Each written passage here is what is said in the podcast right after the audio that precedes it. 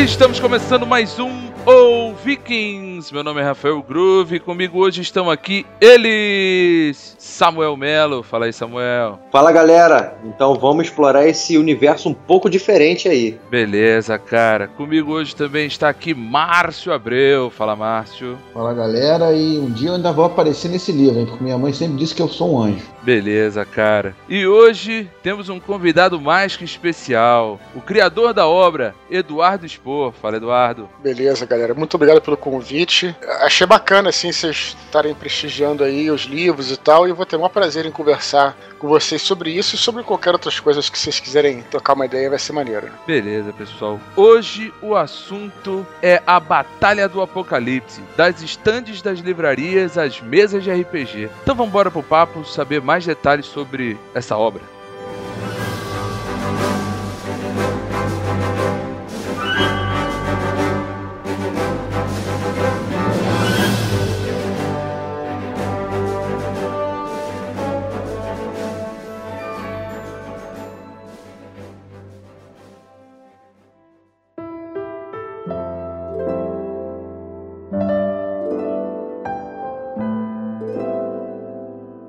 Então, pessoal, hoje o assunto é a Batalha do Apocalipse, das estandes das livrarias às mesas de RPG. Bem, nada melhor do que chamar o criador da obra, não só da obra, mas de todo o universo, né? O Sporverso, para falar da, da sua. De como começou aí esse Como universo. começou esse universo, né? Eduardo, é um prazer ter você aqui. E a gente queria que você falasse um pouco mais de você. Eu sei que todo mundo aqui é seu fã, todo mundo que tá ouvindo, né? O público, deve conhecer a tua obra, teus livros. E fala um pouco de você, cara. Mas pelo menos pra quem por acaso caiu aqui de paraquedas e não te conhece, poder conhecer mais. Cara, eu sou um nerd aí, escritor, fui jornalista, agora trabalho com literatura, né, nessa parte literária, podcaster também, é, RPGista, que acho que é o foco aqui um pouco. E isso, lancei é, meu primeiro livro, O Batalha do Apocalipse, em 2007, de forma independente, depois em 2010 pela editora Verus, né, do selo do Grupo Record, e Batalha do Apocalipse depois veio os três livros da série, da trilogia ou da série Filhos do Éden, né, que é Herdeiro de, Herdeiro de Atlântida, Anjos da Morte e Paraíso Perdido. Esses três livros depois acabam se tornando, na verdade, parte de uma tetralogia, porque eles se passam antes do Batalha do Apocalipse, a preparação para a Batalha do Apocalipse. E como a gente usou esse nome Filhos do Éden, acabou que aos poucos, né, assim, organicamente, o Batalha acabou se tornando também uma espécie de um Filhos do Éden, como se o Filhos do Éden fosse o nome de uma série, né, como se fosse uma marca, digamos, para esse universo angélico e tudo mais. Isso foi uma coisa que acabou se desenvolvendo naturalmente, a gente nem pensou, mas acabou sendo assim, mais ou menos, né? E é isso, cara. E você falou de RPG, na verdade é interessante porque você falou das livrarias, né, pra, pra mesa de RPG, e você tem razão, que a gente tá fazendo, começando a trabalhar no RPG agora, depois eu falo até com mais detalhes mais pra frente. Só que o curioso é que é quase como um ciclo se fechando, porque os livros começaram no RPG, né? Começaram. É isso, é isso que eu ia perguntar. Eu ouvi no Filosofia Nerd você falando dos personagens que você jogava lá com o seu irmão, que o Daniel é, é o Rex, não é isso? É, ó, até antes, na realidade, porque esse, esse jogo que teve o meu irmão, a, minha, irmã e tudo mais, é, ele foi um jogo até mais recente que me levou a desenvolver a, a trilogia é, O Filhos do Éden, O Herdeiro de Atlântida, que é o primeiro livro, foi quase todo jogado na mesa como RPG. Até já com um sistema próprio e tal, mas antes, é, quando eu tava desenvolvendo a história do Batalha do Apocalipse, que saiu antes, o meu irmão também jogava com outro personagem, o Baturiel, um outro anjo lá. É, Eram vários sistemas. No comecinho era o sistema do White, da White Wolf, né? Que é do Vampire, Werewolf, Ah, Giant Mago, todos esses assim. Isso foi bem interessante, porque começou na mesa de RPG, depois virou um livro, né? Assim, eu que peguei todos os backgrounds e os personagens que os me- meus amigos tinham criado e construí uma trama, né? Que foi Batalha do Apocalipse. E aí depois, agora lancei quatro livros, quatro romances, e agora a gente está transformando isso num RPG meio que oficial também. Então é interessante ver como é que isso foi uma- um ciclo que se fechou fechou, tudo envolto no RPG, né? Que faz. RPG faz muito parte da história da minha vida. É, você e jogou eu... em que ano? Começou na geração Xerox também, na década de 90, iníciozinho da década. Cara, eu comecei na década de 80, na verdade. 80, né? É, foi uma época de Dungeons and Dragons. É, o primeiro, primeiro jogo que eu joguei foi foi foi D&D, foi na casa até do Andrés, que o Andrés Ramos, que faz a parte visual dos meus livros e tal. Na época do, do colégio, a gente ia para lá, depois ele morava perto do colégio, então a gente ia para lá e jogava tudo. Tudo em inglês, né? Porque eu acho que na época já tinha material em português de, de RPG nos anos 80. Não, eu me, não. Lembro, eu me lembro até qual era o livro que a gente usava. Era o D&D, né? O Rules Encyclopedia, ou Enciclopédia, que era um livro do... É o um livro que reúne todas as caixas do, do Dungeons and Dragons, né? Dungeons and Dragons tem uma... Tem as, as, a primeira caixa, que é Basic, que é vermelha, você vai até o terceiro nível. Depois tem Expert, tem Avançado, tudo. Uhum. E aí o, o Rules Encyclopedia reúne tudo que tinha do D&D. A gente começou jogando com aquilo. Logo depois passamos pro D&D, quando chegou a D&D e tal, que é a segunda edição, né? Sim. A segunda edição, que foi acho que o que mais nego jogou, tudo em inglês, tudo em inglês. Só que tinha uma peculiaridade, eu não falava inglês. Até me ajudou muito o RPG, como eu falei, faz parte da história da minha vida. Eu, eu tenho muito a agradecer ao RPG, porque, primeiramente, os amigos, né, que ninguém fala do RPG, eu trouxe muitos amigos para mim. Uma das coisas que foi importante que me ensinou justamente inglês. Mas eu, eu não sabia falar inglês e eu era o único do grupo que tinha os livros em espanhol, não tinha em português. Mas eu tinha espanhol. Tinha em espanhol esses livros, cara. Caramba, exato, exato, espanhol. espanhol. É, meu pai viajou pra Espanha, trouxe o livro e eu conseguia ler espanhol, porque é, é um pouco mais fácil Mais parecido, inglês. né? Mais próximo, né? Português. É, dizem que é, o espanhol e o português falado errado, né? É. Ou o contrário, contrário. pode falar o é. contrário, né? É. Depende Mas, do lugar onde se fala. É, pois é. Bom, aí eu comecei a jogar nessa época aí, depois teve. É, eu não fui nunca, eu não fui muito ter Xerox, porque eu tinha, eu tinha esses livros importados. É. é eu comecei na escola, né? Aí o pessoal chegava com aquela Xerox preto e branco, eu não sabia nem as cores, até que falou aí que tô conhecendo as cores agora desses livros. Então... As cores eram é, preto e branco mesmo, né? Era preto e branco. É, muita gente tinha Xerox, né? Porque você falou bem, assim, era, os livros eram caros, não tinha no Brasil, na época né, não era fácil encontrar uma importadora e tudo. Isso, era outra, outra época. Mas era você que e... mestrava as histórias, geralmente? Eu mestrei muito. Na verdade, a gente se revezava, assim. Eu jogava e mestrava, né? Na época, a gente, meu grupo, a gente jogava muito, né? A gente jogava muito mesmo. Mais uma vez, por isso que, que eu digo que o RPG faz parte da história da minha vida, assim. A gente, eu brinco, assim, e na verdade, e que é verdade que o meu pré-vestibular foi todo RPG, assim. Tipo, a gente, em vez de estudar, a gente se reunia e jogava, jogava. o que é engraçado porque é meio complicado assim falar isso, porque é, parece que você está se desviando do seu caminho, né? Você deveria estar estudando, tudo. Mas agora, vendo, olhando para trás, assim, fazendo uma retrospectiva, cara, assim, na verdade eu tava no meu caminho certo, porque. Você te levou para um caminho, na verdade, né? Te levou para uma, é, uma situação. Exato, tava desenvolvendo aquilo que eu realmente queria fazer, né? E aí, hum. hoje em dia, claro que não é só RPG, tudo me ajudou. Eu fiz jornalismo, eu fiz publicidade, fiz jornalismo, o jornalismo me ajudou muito a aprender a escrever, assim, muito, muito, muito. Tanto é que muitos escritores, muitos autores são jornalistas jornalistas, não é, não é, não é por acaso, é porque o jornalismo ele tira aquela tua medo da folha em branco, né? O jornalista tem que ir lá escrever, escreve todo dia, o dia inteiro. Enfim, me ajudou muito, mas assim, é, e, e, a gente jogava, a gente jogava muito. Eu jogava e mestrava, assim, e ia se revezando, né? É, felizmente tinha muitos, muitos outros amigos que mestravam também, então eu ia variando, né? Vem cá, Eduardo, só já aproveitando o gancho de um papo que a gente estava tendo antes de gravar, o RPG ah, acaba ensinando um pouco, mostrando a gente como falar também com as outras pessoas, né? Como o dom da palavra, vamos dizer assim. Como é que foi lá participar aí do, sei lá, do Jô Soares, cara, que eu, eu acho que eu, você esteve, acho que onde nenhum nerd jamais esteve, hein, cara. Eu diria. Uhum. Eu não lembro de ter visto nenhum nerd lá. Cara. Nenhum nerd lá. Cara, foi tranquilão. Cheguei lá, assim. Na verdade, é, eu fiquei nervoso também, mas é engraçado, né? Porque eu já vi muitos atores falando que ficam muito nervosos antes de entrar no palco. E depois que entra no palco, assim, meio que perde isso e é, os deuses do teatro ajudam, né? Mas isso é uma verdade também, não tem nada a ver com teatro, mas eu fiquei muito nervoso antes, né? Porque eu acho que a gente fica pensando o que, que a gente vai falar, fica ensaiando na mente o que, que a gente vai falar. Se alguém me perguntar isso, vou falar aquilo e tal. E eu fiquei realmente nervoso antes, fiquei uma pilha de nervos. Mas depois que eu, que eu entrei lá e, e comecei a falar, cara, eu não fiquei mais nervoso. Meio que você deixa sua mente em branco, né? O problema é quando você fica martelando. A expectativa, né? A hora de É, exato, né? exato. Na hora eu não fiquei nervoso, não. Eu fiquei nervoso antes. E assim, cara, o cara me tratou super bem, assim, falar, fui lá, falei, agradeci e tal. Você e, sabe, assim, tem ideia das perguntas que ele vai fazer antes ou é não, chegar não, lá na hora não, eu não tinha, eu não tinha, eu não tinha e nem, nem queria ter, assim. Eu prefiro, pensando antes, eu acho muito pior, assim. E aí eu fui lá, pô, quando eu cumprimentei ele, agradecia tal. Eu nego fala muito que às vezes ele dá uma zoada na galera, assim, né? Mas comigo não teve esse problema. Eu acho que eu, eu tava é. tranquilo. Se você ver minha entrevista, é porque eu tava tranquilo, assim, sabe? Eu não tenho essa coisa, essa arrogância, às vezes, que a pessoa tem e tal, que muita gente tem. De repente, tem uma hora que ele deu uma zoada ali. Então quer dizer que é uma coisa assim, que Deus foi, foi dormindo tal, foi pra Bahia. Ah, aí, isso mesmo. Aí eu brinquei e falei, ah, ele foi lá, ficou com o Bira lá, porque eu sei que o Bira é baiano, né? Mas enfim, é. aí. Então, então você tem essa ideia de que Deus fez o mundo em seis dias e no sétimo descansou, né? Mas aí como é que seria os seis dias da criação do universo é, divinos? Não seriam dias, é, segundo nós, dias do sol se pondo. São eras, eras da criação. Não, inclusive no, é. no primeiro dia não, ele não tinha criado o sol ainda.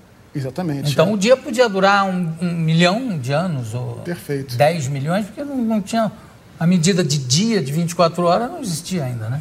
É, e a criação, e, e o sétimo dia, né, segundo a ficção do livro, né, Ele... seria é, o dia em que Deus está descansando. Foi então, para a Bahia, ficou em ficou, ficou com Bira lá. Em Feira de Santana, lá é. descansando. Uhum. Eu lembro, eu lembro. E aí, e aí é, só que às vezes eu também acho que sinto que tem gente que vai lá, de repente, enfim, se sente no direito de, de enfim, de, de, ser a estrela da coisa, né? E na verdade, tem gente que vê aquilo também como, sei lá, o ponto alto da vida, cara. Você sabe, tipo, uhum. tipo, na verdade eu não vejo por aí, né? É uma coisa bacana, mas tem gente que vê aquilo lá, ah, não, é, é a coisa mais importante que já aconteceu na minha vida, eu e o Jô Soares tal. O que é, assim, não tô diminuindo, não, pelo contrário. É, Esse, é, a gente tem que encarar como uma coisa normal, sabe? E ir lá é, com confite e tal, etc. E aí foi tranquilo, assim, sabe? E foi super bem, assim. E só uma perguntinha: se tivesse chance de jogar um trocadilho daquele, tu teria jogado? Aqueles trocadilhos. É. Teve um Nerdcast agora que foi o de Bárbaros, que teve uma hora que o pessoal só tava esperando deixa pra jogar trocadilho, cara. Aquele dos, dos Bárbaros. É, não sei. É, assim, tem, tem, algumas coisas também, assim, que você tem que também saber se comportar, né? Por exemplo, no Nerdcast é claro que eu tô lá com vários amigos, né? E eu sei como é que eles reagem àquilo e eu tenho uma intimidade com eles, né? É claro que, é, assim, a, a piada, tudo, é, ela tem que ter lugar também, né? Uhum. É, se eu sentir que cabe, sim, né? Ou se eu sentir às vezes que se eu não souber se cabe ou não, ou qual é a reação da pessoa, é claro que eu não vou falar nada, não vou fazer isso, né? Então não sei, sei lá. Se eu sentisse que era adequado, né? O momento, hoje, né? É, isso aí é muito relativo, né? Então é uma parada interessante, assim, ele depois perguntou, depois é, tinha desligado a parada lá, ele, antes de eu ir embora, ele perguntou, ah, o Rafael é anjo do quê, né? Aí eu falei, ah, é um e tudo. E aí depois eu soube que o Rafael é o filho dele, que até faleceu recentemente. Faleceu, né? é. Faleceu, faleceu, é. Eu acho que tá, talvez ele tenha perguntado por isso, assim, né? Do, do Rafael. Enfim, cara, é isso. Não tem mais nada que contar, não. O resto vi no YouTube aí. Eu acho que você já falou um pouco, mas acho que as inspirações pro seu RPG, quais seriam os sistemas? É o D&D? É o... Que eu vi que para a criação dos personagens, ele, ele parte daquele sistema de pontos, né? De você tem lá, sei lá, 100 dinheiros, vai, você compra as habilidades, atributos e tudo mais. Que eu acho que particularmente é um jeito que eu acho melhor para criar personagem. O D&D ainda vai naquele negócio de jogar dado e tudo mais. O seu a gente consegue criar de uma forma acho que mais sucinta, mais legal, né? Mas você escolhe as coisas. Né? É, então o RPG é o seguinte. Bom, a gente tinha criado, assim, foi assim, a gente primeiro usou lá na Gênesis, no iníciozinho, a gente usou lá o sistema do White Wolf. Deu certo até certo ponto, mas não deu muito certo porque sistema Light você, você rola muito dado, tem muito dado na mesa e os personagens anjos, demônios eram muito poderosos, né? Mais poderosos que um vampiro qualquer, que um uhum. mago e tal. Então ficou uma, inviável esse tipo de mecânica. E a gente foi criando ao longo, assim, do tempo vários sistemas, cara. A gente, assim, muitos sistemas, cara. As coisas foram mudando, foram e, e, e teve várias inspirações. A gente primeiro pensou em ser uma coisa mais Vault depois mais D&D. Depois tinha um sistema que a gente tentou assim também adaptar, que eu fiz até um jogo no próprio sistema que tinha muito a ver, que era o Marvel Super Heroes. Ah, eu joguei isso daí. É porque é uma coisa bem, é bem, tipo, uma parada você dá uma porrada e o cara quebra três colunas, colunas que eu digo, não coluna dele, quebra os pilastros assim, né, e vai sendo jogado por três, quatro quarteirões assim. Então era uma coisa que, que assim, a gente tinha essa inspiração, tal, a gente foi misturando, cara, sério, assim, tipo, vários sistemas. Até que é, a gente chegou num sistema que mais ou menos razoável, que tá até no meu blog lá até hoje. Então tem esse sistema próprio, que eu nem tinha os, os livros de Filhos do Éden, então a gente chamou de Batalha do Apocalipse RPG, que é uma mistura de vários sistemas, assim. E, e eu nem acho que seja muito bom, porque não, a gente não completou o livro de regras, assim, sabe? A gente nem teve tempo de jogar. E você fazer uma, um livro de regras do início requer uhum. muito, mas muito teste, muito teste. É, não é uma coisa fácil, né? É uma coisa mas, muito, mas, muito rapaz, difícil. Mas tá bem completo aquilo lá, cara. Tem bastante coisa. Tem inclusive armas, tudo mais, as, todas as características. tá faltando coisa ali também. Eu achei que não, tá, é, é. Mas, mas é que tá. Tá até completo, mas se você começar a jogar do primeiro ao último, último nível, sei lá, é, é vai, vão surgir muitos problemas. Né? Até um sistema consagrado, como por exemplo White Wolf e tal, ele, se você jogar direto, surgem os problemas, os bugs no sistema, sabe? Uhum. Então é, uma, é, é, muito difícil, muito difícil, né? Então, cara, quando a gente, né, a gente resolveu fazer esse sistema novo, né? A gente resolveu lançar o, o, livro do, do Universo Expandido, né? Que é o próximo livro que vai sair. A gente tinha uma ideia primeiro em, em ser um livro só de. Eh, que não tivesse nada, nada de regras. Depois a gente resolveu colocar umas regras e tal. E que regras eu colocaria? Eu queria fazer um sistema muito simples. E, nessa, e, e quando, tava, quando tava nesse dilema, eles. A, a, o DD, né? Ele liberou a quinta edição, o sistema da quinta edição, para ser usado é, para quem uhum. quiser. Que é um sistema excelente, muito bom. É, eu já joguei também a quinta edição. Então, como é um sistema muito simples, é que a gente acabou tendo essa, essa opção de o sistema, que já foi testado durante cinco anos, e adaptar para as histórias, enfim, para esse universo angélico, né? Então acabou que tem dois sistemas, na verdade. Tem o Batalha do Apocalipse RPG, que é o sistema próprio, e tem o Filhos do Éden, que é o sistema baseado, sistema de RPG que é, que ó, lógico, você pode jogar com os personagens do Batalha, isso não tem diferença nenhuma, só que você usa o sistema da quinta edição do D&D.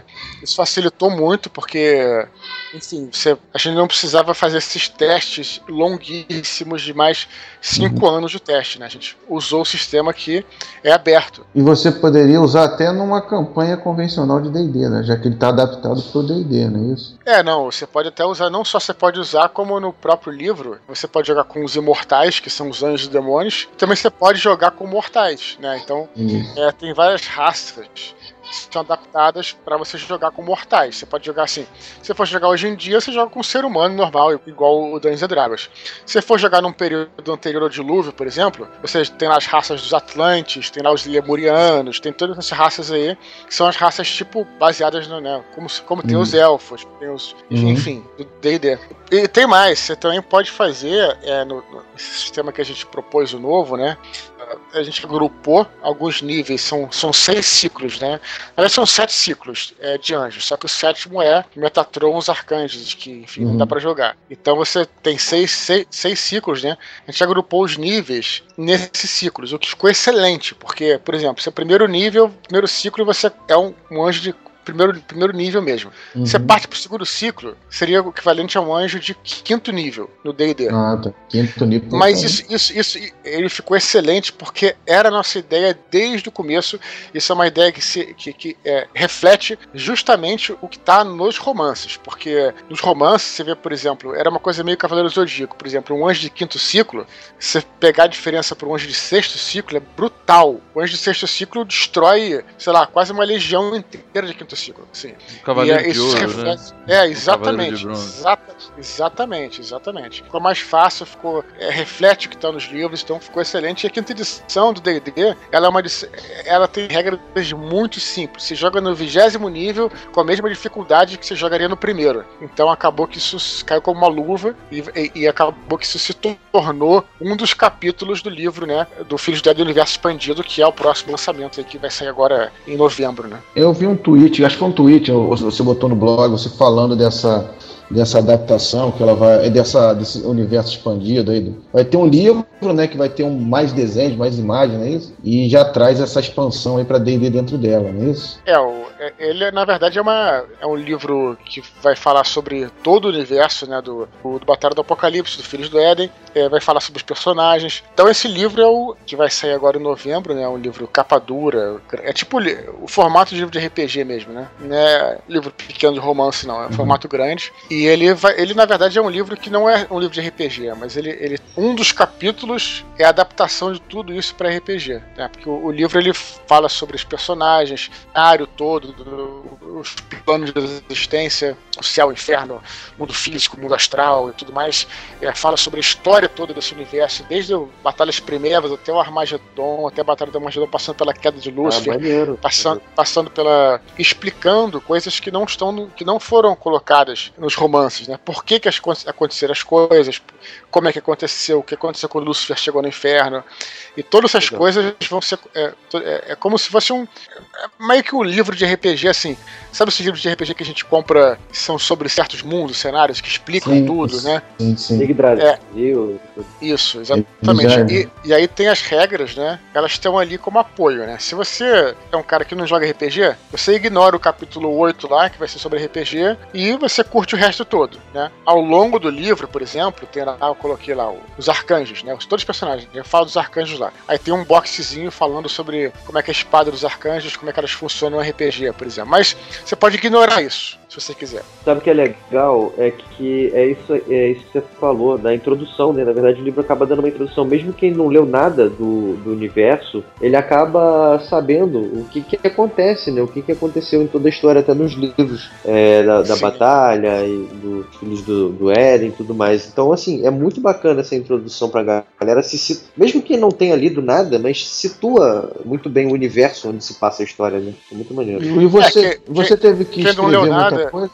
o Eduardo? É, não, só uma Teve que reescrever ou eram coisas que você tinha escrito e que não coube, o que não cabia no, no Batalha, que ia ficar muito grande, no Filho do Éden? Ou você teve que reescrever, relembrar, voltar aquele universo? Que dizem que o escritor ele escreve muita coisa que acaba não indo no livro, né? Bom, assim, o que tá ali, mais ou menos, é, é assim, uma, eu meio que, assim, meio que vivo esse universo, né? Então eu, eu, não preciso voltar tanto. É claro que eu fiz uma consulta ou outra, mas aquilo eu, meio que é orgânico para mim. Eu sei é, realmente o que acontece tudo mais, né? É claro que teve, tem outros eventos que foi interessante que quando eu fui escrevendo, por exemplo, o primeiro capítulo é todo de, da história mesmo, né? Da, uhum. E tem coisas que eu não falei nos romances, né? Porque não convinha falar, assim, não, não tinha a ver falar. Só que aqui eu comecei a fazer uma. como se fosse um livro de história mesmo, né? Assim, como se fosse um livro, um documento histórico, né? Assim, digamos, né? O que aconteceu e, a, a, em ordem cronológica. Aquela linha e do aí, tempo que no, na edição especial do, da batalha, de repente é isso, não? Aquela ordem é, não, cronológica? É, não, sim, tem, tem a linha do tempo, mas é, esse capítulo ele explica tudo, né? Ele não é só um, não são só pontos, não. O que aconteceu, é, como é que aconteceu e tal. E é claro que tem alguns, algumas lacunas que eu fui preenchendo também, né? Mas isso só, só, é só um dos capítulos. Tem outros capítulos que falam sobre as castas todas. É, na edição especial eu falei sobre as castas de anjos. Aqui eu falo sobre todas as castas tanto de anjos quanto de demônios, algumas especialidades que são chamadas estirpes, né? Que os querubins, por exemplo, tem vários tipos de querubins diferentes, Elohims são vários tipos diferentes, como é que eles se organizam, tudo. Então é, é literalmente isso, né? O livro do universo expandido, chama Filhos do Éden Universo Expandido, e também tem esse capítulo de RPG. Então, assim, você pode até não ter lido nada dos, dos romances e pode se, é, se inteirar pelo próprio livro e começar a jogar dali, dali para frente, sem problema nenhum.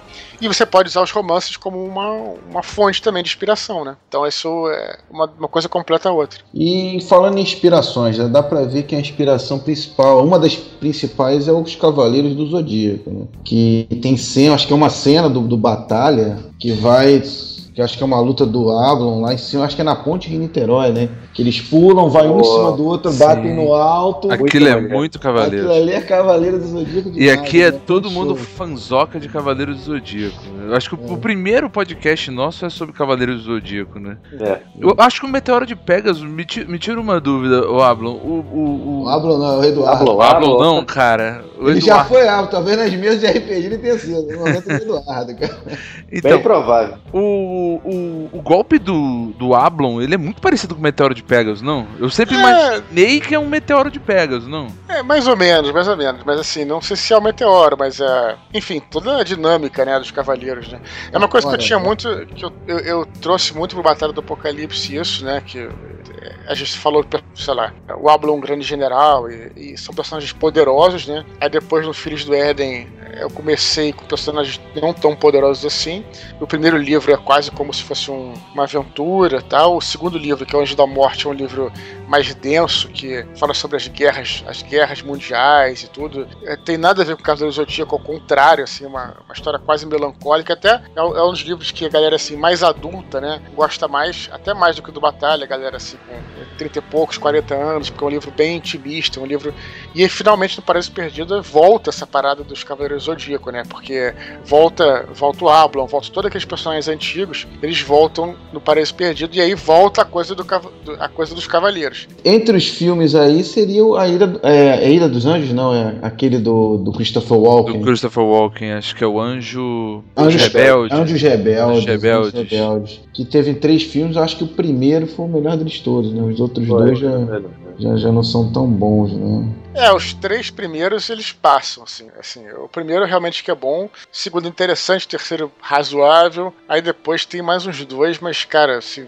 não dá nem pra assistir, cara. É bem ruim, cara. E o, inclusive é no primeiro que tá lá o, o, o Aragorn faz o papel do diabo? Ele, faz, Isso, ele exatamente. aparece lá, o Aragorn fazendo papel de capeta, cara. Mano, É. E outro que eu vi também no RPG que tem lá uma influência, acho que é do Sétima Profecia, aquele filme da Demi Moore, não é? É, sim, tem, cara, tem muita coisa, assim, se, eu- é, é, até, nesse, é, até nesse livro que vai ser agora, eu peguei capítulo, na verdade, não um capítulo, é um não capítulo, né, a introdução seria o capítulo zero, cara, eu falo de tudo isso porque eu também acho bacana, É, sim. é, quando você gosta de, um, de alguma coisa, né? É legal você procurar o que, que é a influência, a influência do, da, daquele cara. Então, por exemplo, quando eu jogava White Wolf, isso, os livros da, do Vampire, assim, do, do Wolf, todos eles faziam isso, eu achava muito maneiro.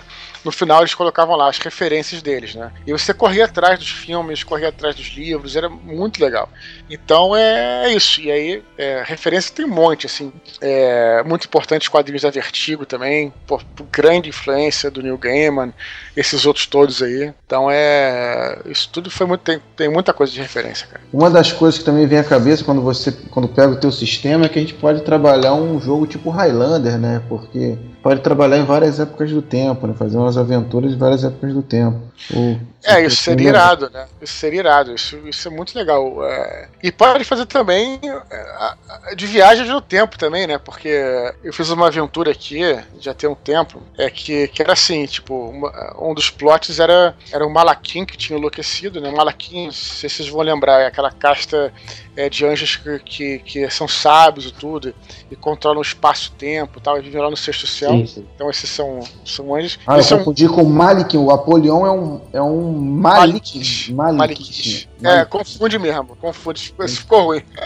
confunde mesmo. É, e aí, esse, nessa aventura, ele escapava, ele era, tinha enlouquecido, e os caras iam enfrentar ele, e aí ele tinha um loop temporal que os caras ficavam voltando no tempo e viajando entre as eras, tudo por causa da ma- maldição desse cara, entendeu? Que era um, ele tinha esse poder, então também pode fazer isso, né? Porque, até porque o anjo é uma criatura é atemporal e que sabe mais ou menos do, que tá acontecendo, né? Não é como se você jogar um humano pra, sei lá, é, o anjo, teoricamente, ele tem essa noção mais atemporal. Então pode fazer várias aventuras, cara. É- é- o universo é muito amplo, então é, É, inclusive, o universo não, se, não, não pode se passar necessariamente só na Terra, né? Porque ele tem, tem os céus também, né? Então, são cenários diferentes da, da Terra, né? De repente, um personagem pode viajar, além das eras, na verdade, né? Pode viajar entre os céus e tal, em diversos cenários, não? Sem, sem sombra de dúvida. Pode fazer os próprios. É, o segundo livro, Anjos da Morte, né? Do, do Filhos do Éden. Foi uma coisa que eu gostei muito de fazer. E é uma coisa que eu quero explorar, talvez, sei lá, não sei aonde ainda, mas no futuro. Que é a casta dos Elohins, né? Outra casta que são anjos que vivem na Terra e tudo. E eles. Isso, aí isso fala um pouco mais em Paraíso Perdido, porque são anjos que é, tinham sentinelas na Terra. E aí, quando os sentinelas foram caçados, os arcanjos falaram para os Elohim chegarem lá e, do- e, enfim, dominarem a Terra ao comando deles. Inclusive, um deles era o Orion, né? O rei Uhum. de Atlântida. E depois os arcanjos mandaram um dilúvio e os, Elo, e os fuderam com os Elohims e, e não avisaram eles, né? Desse dia em diante, os Elohims passaram a ser uma. meio que. Eles são anjos, mas eles passaram a ser uma casta independente, né? Eles, eles não é, respondem aos arcanjos. E eles criaram sua própria. Eles tinham, eles tinham aqueles poderes de fazer bolsões dimensionais e foram unindo os bolsões e criaram uma, uma, uma, uma rede, né, assim, interdimensional que se é chamada de zona secreta, né? Que até o Daniel no segundo livro pega eles. As entradas são, as entradas são, são pelos, pelos Metrô, não é isso? da cidade, tudo aquilo. Isso aí justamente é porque se der uma merda, eles se escondem lá. Então, é nesses túneis, nessas. E esses túneis são ligados. Eu tenho. São, tem cidades, tem bolsões, assim. Então tu pode até fazer uma aventura, cara, metafísica, assim, É, diferente dessa parada. Então é, é isso que, que meio que a gente tem colocado nos romances e que esse livro aí, né? Esse, enfim, que o RPG e tudo procura explorar também, sabe? É, eu te confesso que eu, eu gosto bastante, eu gosto mais até dos Filhos do Éden do que do Batalha de Apocalipse, que eu acho que os Filhos do Éden é bem voltado para os personagens mesmo, a interação. Não sei, eu, eu gosto bastante dos Filhos do Éden. É, o, o- assim, tem duas coisas, né? Eu acho que, em relação a isso, primeiro eu acho legal você falar isso e dizer que eu acho legal que cada um tem um, um- um livro preferido, né? Alguns gostam mais de Batalha, outros gostam mais de Paraíso Perdido, Anjos da Morte, Herdeiro de Atlântida e tal. Eu fico muito feliz porque é sinal de que eu fiz quatro livros diferentes, né? Sim. Mas o Batalha, cara, ele tem aquela coisa que eu acho muito legal também de ser realmente uma história é, muito focada e eu, eu acho isso bom, na verdade.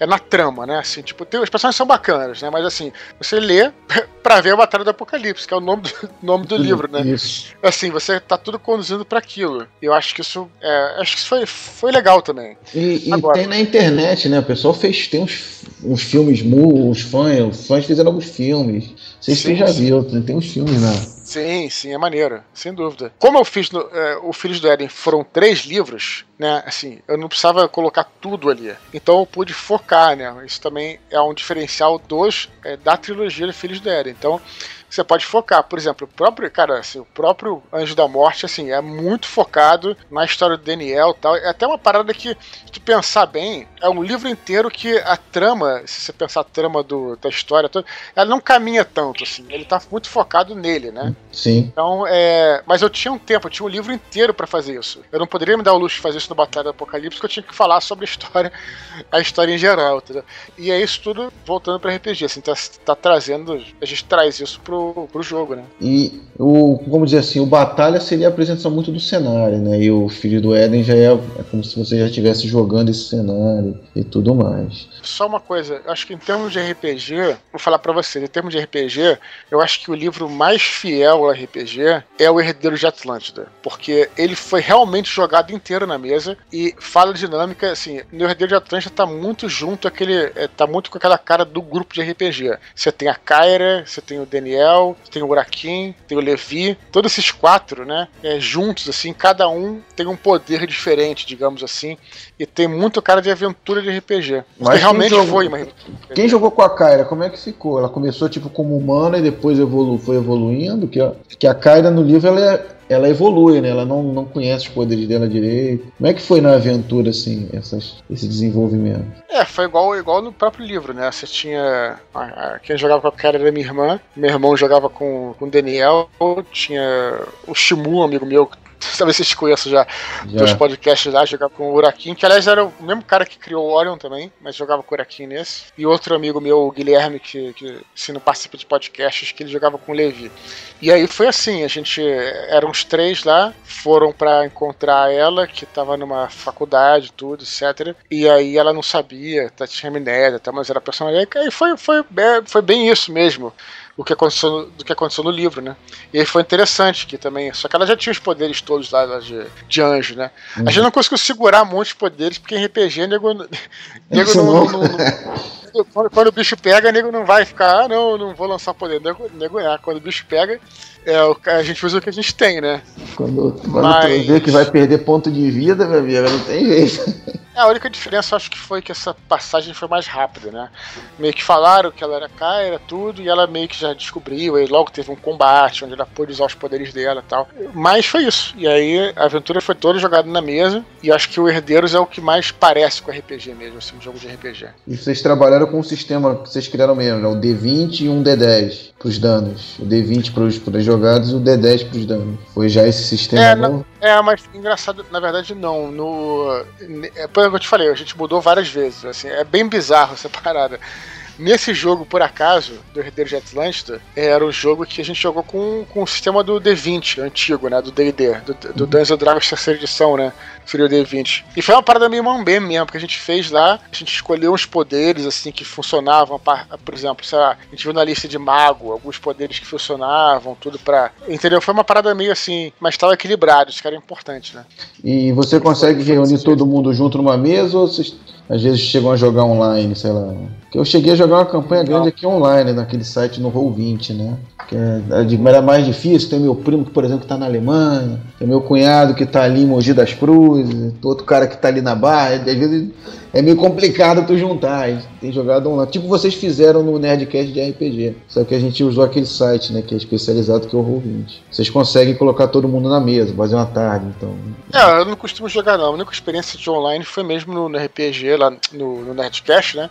Mas, assim, eu, eu não curto muito não, pra ser sincero, cara. Eu gosto mais, assim... Assim, é claro que tem gente que não tem, não tem alternativa. É, O nosso amigo lá, Leonel Caldela, vocês devem conhecer. sim. Coitado, tá morando na Alemanha. Poxa, cara, o cara não tem, não tem alternativa. O cara tem que jogar online. Mas tendo chance, tendo alternativa, eu prefiro reunir o grupo. Muito melhor, cara. Porque RPG pra mim, assim, ele mais do que qualquer. Mais do que o jogo, é uma reunião de amigos, sabe? Várias vezes a gente já se sentou pra jogar e acabou que demorou muito pra começar, porque a galera fica contando as coisas da vida e, e- e tá ok, entendeu? Tipo, eu acho que é isso mais importante. Então, assim, eu curto mesmo presencial. Agora, é claro também que, se não for possível também, né, a gente não vai deixar de jogar por isso. Né? É muito Eu melhor. acho né? interessante a galera, a galera jogar online também, mas não se compara mesmo, assim, sabe? Eu acho. Mas e, e vamos lá, Eduardo, esse jogo aí, quando é que vai ser lançado? Eu tinha entendido que e- e- vai ser esse livro que vai ser lançado no final do ano ou vai ter alguma ou algum outro lançamento, né? Que a gente via noticiando Não, não, que gente- o- você ia lançar alguma coisa no final do ano, então é essa, essa expansão, né? Não é só o RPG, o RPG É. é parte, né? O que, o que confundiu a galera, foi até interessante tua pergunta. Que confundiu a galera é que a gente. Foi assim, a gente. Realmente, assim, respondendo objetivamente, é, esse livro de RPG, na verdade, é o Filhos do Éden do Universo Expandido, né? Assim, o livro ele, ele tem o universo expandido mais o capítulo de RPG, é isso. Mas a gente fez um brinde para distribuir na Bienal que é com parte desse capítulo. Esse capítulo tá todo disponível online, inclusive. Quem É, quiser ver agora, Eu já tenho É esse só- capítulo, inclusive. Nós já temos aqui. então, a gente fez um brinde para distribuir na Bienal, que não é o capítulo inteiro, são algumas páginas que tá ali as caixas de anjos, né? E aí a gente botou uma, uma capa própria para esse brinde, que a gente escreveu suplemento de RPG. Então a galera confundiu, a galera achou que ia ser dois, que ia ser o universo expandido e o suplemento de RPG. Não, na verdade, o suplemento de RPG tá na enciclopédia, tá, tá no, no livro do universo expandido, entendeu? E aí, é claro que isso é o básico, né? Lá você vai encontrar é, todas as regras para jogar de primeiro ao sexto ciclo. Você, você pode jogar, cara, tudo. E é claro que a gente pode lançar módulos de aventuras no futuro, tal, mas isso é outra coisa. Agora, o livro de RPG é, é isso, né? É, é o, o livro do universo expandido que também tem o RPG. Então, quem comprar ganha, sei lá, dois em um, né? Vai ganhar também o livro de RPG, né? E- Porque na verdade não ficou, não ficou tão, tão longo, né? Assim, a gente conseguiu condensar num capítulo, porque na realidade as regras mesmo estão no, no livro Dungeons and Dragons, né? Assim, então, e quem não tiver o, li- o livro do D&D também tem o documento básico que você pode baixar e você pode jogar É. tudo. Cara, assim, não tem desculpa, não tem desculpa, assim, sabe? Cara, não tem dinheiro, não tem desculpa, cara. Tá tudo de graça na internet, tanto Dungeons and É Dragons. verdade, é verdade. E o D&D, eles relançaram uma caixa aqui no Brasil. Que chegou, eu comprei numa livraria a caixa, né? O do Dungeons and Dragons da quinta edição. Ele vem com um livrinho que é o básico pra tu jogar e uma aventura pronta e cinco Isso. personagens prontos. Ele vem quase como um jogo de tabuleiro, né? Você tá prontinho pra jogar. Você chega, lê a aventura e bota- lê a regra e bota pra jogar. Isso, eu acho que a ideia deles era essa mesmo. É. Mas, mas, mas, esse, mas esse livro, é um livro que, que tem e tal, mas ele não tem criação de personagens, porque Isso, os personagens já estão criados.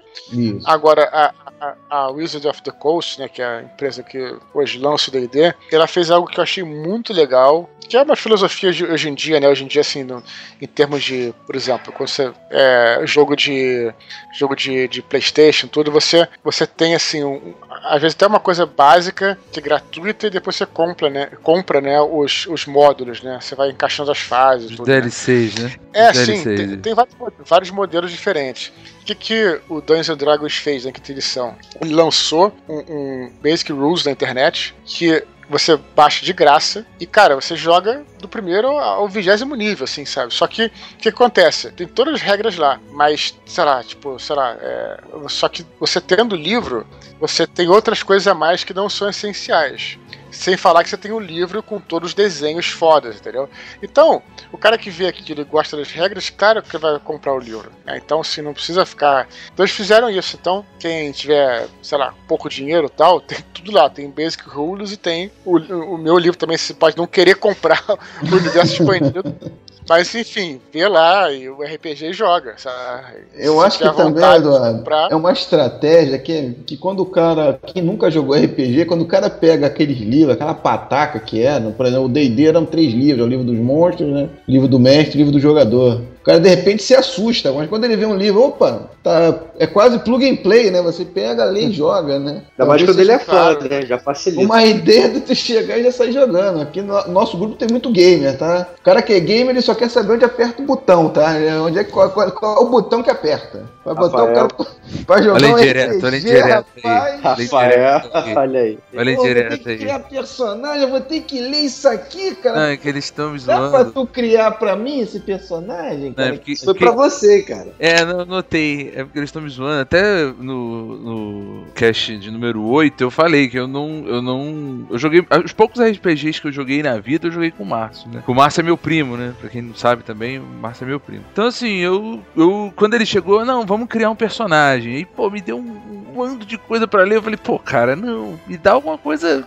X, Y, Puta, né? bolinha. Pô, me diz quanto é. Me, já me dá uma ficha pronta pra eu dar só o nome, cara. O nome. Mas assim, é mais uma brincadeira, obviamente. Mas realmente, a gente tem isso. O, o É, livro, sem o livro de dúvida, assusta quando é muito grande. O Márcio falou. Sem sombra de dúvida, essa, essa parte de. que você falou, essa caixa que eles lançaram, é bem nesse estilo mesmo, né? É Assim, você, você pega e você.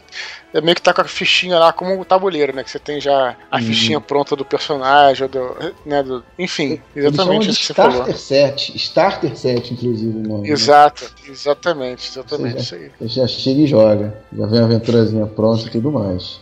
Então, essa versão, em relação ao que está no site, vai ter algumas coisas diferentes e tudo mais, né? Então, a galera que. É, não, então, é, o que, que tem a mais? É, boa pergunta, né? É, você não precisa de mais nada para jogar, né? Você precisa do que tá no site gratuito do PDF. Aí, por exemplo, só que você tem, por exemplo, um capítulo, o outro capítulo que é, um- é o bestiário, onde estão umas criaturas que aparecem nos livros. E tem estatística de RPG delas. Você não precisa daquilo para jogar, mas isso é uma coisa que você tá no livro. Por exemplo, quando eu falo dos arcanjos, tem lá a estatística das espadas dos arcanjos em RPG. Provavelmente você nunca vai tocar na espada de um arcanjo, mas está lá, entendeu? É, Mas se quiser introduzir enfim. algum elemento também, já tá ali, né? De repente a pessoa já tem uma ideia, né? De como, por exemplo, no caso do bestiário, se quiser introduzir alguma criatura, assim, no, contexto da história, ou comentar, sei lá, é, é útil também, né? É, sempre é Claro, é útil, é- mas não é essencial, mas não é essencial, né? O essencial tá tudo gratuito na internet, você pode E, e jogar você sempre que você precisa, sempre precisa daqueles monstros aleatórios, né? Pra quando os jogadores não saem de- do lugar, né? Você sempre precisa jogar um monstro aleatório pra fazer os caras andar, senão o negócio não anda. Tem, acontece muito É. isso. Né? É, exatamente. Então por isso que o bestiário tem lá sua importância. Eu diria até bastante grande, dependendo da mesa que você tá, que tá jogando contigo. Então, Claro, claro, com certeza. É, ele não é, como eu falei, ele não é um livro de RPG, mas ele tem essas, esses highlights de RPG, tem um capítulo inteiro de RPG. Então você pode, enfim, usar dessa forma também.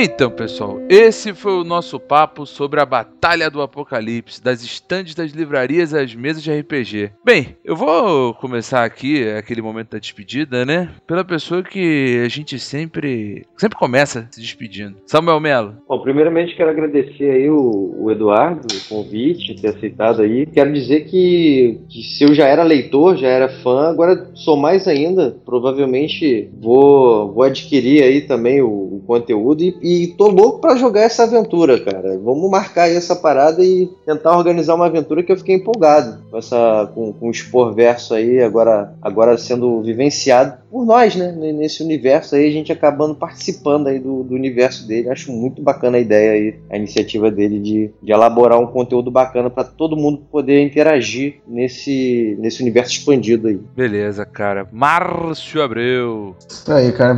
Faço das minhas palavras do Samuel, agradecer ao Eduardo. É, eu particularmente já sigo ele no Twitter, já li os três, já tenho o último livro eu já tenho aqui, mas já li os três.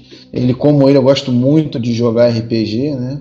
É, e eu só tenho a, a agradecer aí, né? Essa, essas impressões aí que ele me passou, muito boas aí do, do jogo dele. Beleza, cara. Bem, Eduardo, é agradecer aí por você ter dividido com a gente aí todas essas informações sobre sua, sua nova obra e tudo mais. E dizer que eu tô um pouco em falta com você, cara, porque eu só li a Batalha de a Batalha do Apocalipse. Eu tô aqui com o primeiro Filhos do Éden, mas meu dia a dia é muito corrido, mas acho que isso me incentivou ainda mais a continuar. No mais dizer que todo mundo aqui é seu fã e.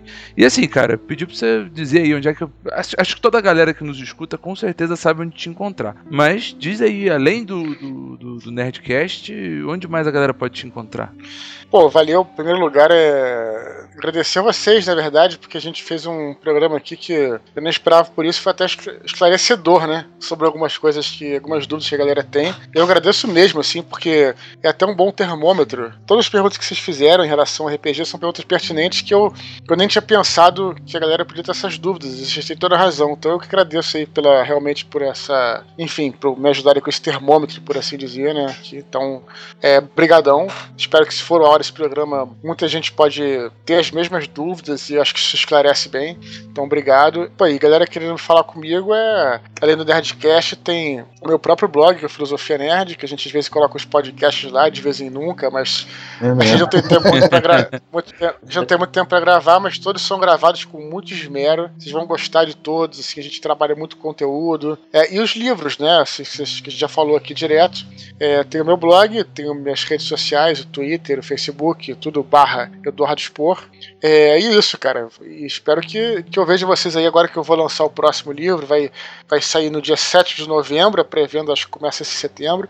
Mas aí depois de novembro, no começo de dezembro, em janeiro, é, eu certamente vou estar viajando por algumas cidades e espero poder encontrar vocês aí. Beleza, pessoal. Então, aquele recadinho de sempre. Coloca seu comentário lá embaixo no site, ou então no Facebook, no Twitter. Continua seguindo a gente lá nas redes sociais. E é isso aí, pessoal. Até daqui a duas semanas. Tchau, tchau.